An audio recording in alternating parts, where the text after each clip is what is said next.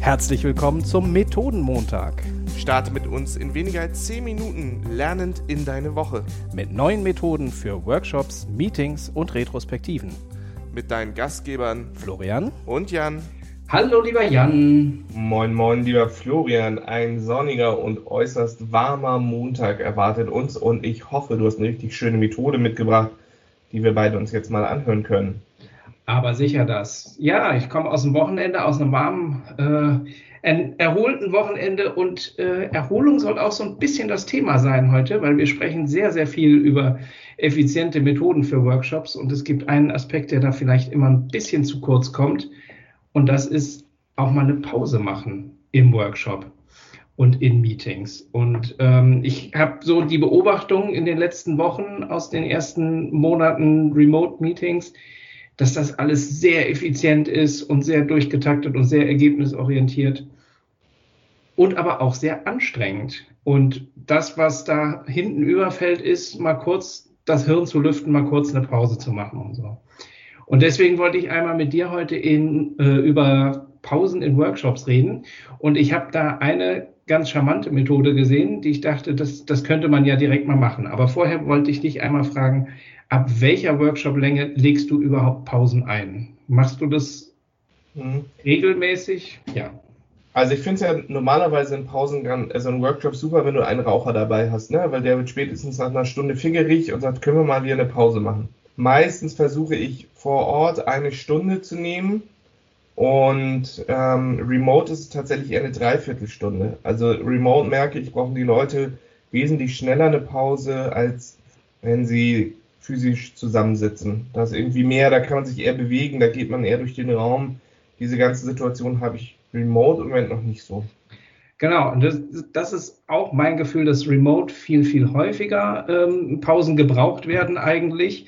Aber jetzt sagst du, die Raucher, die geben ja immer ein schönes Signal. Ja, aber remote sitzen sie meistens bei sich zu Hause und können sich einfach eine anzünden und brauchen nicht Bescheid zu sagen, hey, können wir mal eine kurze Pause einlegen. Ich habe eine ganz äh, kleine, ja, eher ein Lifehack als eine Methode mitgebracht für, wenn du als Moderatorin oder Moderator merkst, das Energielevel sinkt so ein bisschen, vielleicht könnte die Truppe gerade mal eine Pause brauchen. Und zwar eine einfache Abfrage, die Skalenabfrage hatten wir ja auch schon hier im Podcast, auf einer Skala von 1 bis 10. Wie hoch ist euer Energielevel gerade? So weit, so natürlich, so klar. Das würde ich dann einfach in den Besprechungschat äh, schreiben lassen. Und derjenige oder diejenige mit dem niedrigsten Wert, also da schreibt jetzt einer boah, Energielevel 3 oder so, während alle anderen noch irgendwo 5, 6 sind, der oder diejenige darf dann entscheiden, wie lang die nächste Pause wird. Und sagen, okay, wie lange brauchst du denn? Und dann, ja, passt es hoffentlich mit der Moderation. Hoffentlich sagt der oder diejenige nicht halbe Stunde, weil dann wird der Termin natürlich ein bisschen gesprengt. Aber ähm, das hilft schon mal ein bisschen, die Leute abzuholen, finde ich. Das geht individuell auf sie ein und ähm, erleichtert es dir als Moderator oder Moderatorin auch so ein bisschen, sich, sich mit der Bande zu verknüpfen. Ich habe da auch gleich noch eine kleine Anmerkung. Das was ich in Workshops total gerne mache, wenn ich Pausen mache.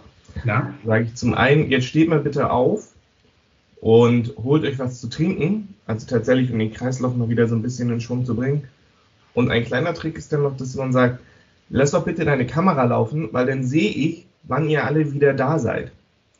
Ihr könnt ja diese Unscharf-Funktion in Teams oder es gibt ja für jedes Videotool irgendwie diese Funktion, dass man den Hintergrund nicht sieht. Aber sobald ihr wieder vor dem Monitor sitzt, kann ich dann sehen, wann ihr wieder da seid. Und dann haben wir die tolle Methode, dass man nämlich auch die Kollegen, die dann sofort Outlook aufmachen und anfangen E-Mails zu schreiben oder irgendetwas anderes zu machen, dass man denen sagt, ey, steh doch zumindest kurz auf und hol dir was zu trinken, schneid dir einen Apfel oder was auch immer den Kollegen gerade hilft, aber sie einmal wirklich dazu animieren, aufzustehen und sich was zu trinken zu holen und sich einmal kurz zu bewegen, weil das ist ja das, was jetzt gerade wegfällt. Zwischen den einzelnen Terminen, wo ich von einem Meetingraum zum anderen gehe und zumindest schon ein bisschen den Kreislauf wieder in Schwung bringe, das fällt gerade weg und ich glaube, da liegt es dann auch an einem als Moderator, die Leute einmal dazu zu animieren, sich ein bisschen zu bewegen. Ja, jetzt hast du nämlich genau schon antizipiert, was ich dich fragen wollte, wie man die Pause denn füllen könnte. Ich finde, da gibt es auch ganz, ganz viele verschiedene Möglichkeiten, auch je nach Energielevel und je nach Zielgerichtetheit der, der Teilnehmenden. Also du hast schon gesagt, Kamera laufen lassen, finde ich auch super clever, damit man wirklich sieht, wann alle wieder da sind.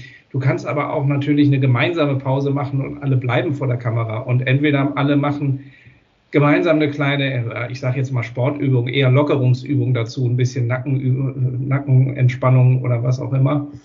Oder ihr macht ein kleines Spielchen zusammen. Also das, äh, dein Lieblingsspiel, äh, alle zählen erstmal bis zehn oder wie viele Teilnehmer auch drin sind. Also einer sagt eins und ohne Absprache muss dann der nächste zwei sagen, drei und so weiter und gucken, wie weit man kommt.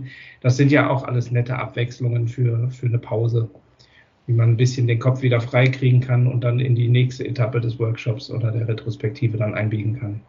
Eine Frage, die ich auch total gerne stelle, ist, und was snackst du so? Ähm, weil man sieht jetzt ja häufig, dass die Kollegen nebenbei irgendetwas essen, was snacken das schafft auch wieder eine persönliche Bindung. Das zeigt, bringt wieder so ein bisschen dieses Wir-Gefühl, indem man mal zeigt, so hier, guck mal, ich esse Brotchips von Marke XY oder einen Apfel oder was auch immer. Und aus, die anderen, die das gerade nicht machen und vielleicht ihre Mittagspause auch weggelassen haben, denen zeigt man dann mit, ey, es ist total okay, wenn du mal nebenbei was Kleines isst. Ähm, und sonst hol dir doch auch eben was, schneid dir einen Apfel, eine Birne, Weintrauben oder was auch immer finde ich gut und wichtig, weil, wie gesagt, ich habe das Gefühl, unsere Meetings sind einfach super effizient und nur noch effizient geworden, was total gut ist auf der einen Seite, aber naja, der, der kleine Freiraum zwischendurch, der eröffnet ja erst den, den Raum für Kreativität und um mal ein bisschen auf neue Gedanken zu kommen. Deswegen finde ich Pausen ein wichtiges Thema. Einen anderen Tipp zu dieser Situation würde ich auch noch sagen, versucht mal eure Workshops einfach fünf Minuten früher oder ein paar Minuten früher beenden zu lassen und sagt den Kollegen, und jetzt geht ihr nochmal und füllt eure Wasserflaschen auf, bevor ihr in diesen großen neuen warmen Tag startet. Und genau das Gleiche würde ich jetzt auch sagen, Florian. Wir haben nicht fünf Minuten eher geendet, aber wir enden jetzt, holen uns vor dem nächsten Workshop äh, schnell noch eine Karaffe kaltes Wasser und dann geht's los, auf in eine neue Woche, oder Jan? Genau, auf in eine spannende neue Woche. Ich wünsche euch ganz, ganz viel Spaß in dieser warmen Sommerwoche und wir hören uns nächsten Montag wieder. Und dann gibt es auch bestimmt eine ganz effiziente Methode von dir. Ich bin schon sehr gespannt. Tschüss. Ciao, ciao.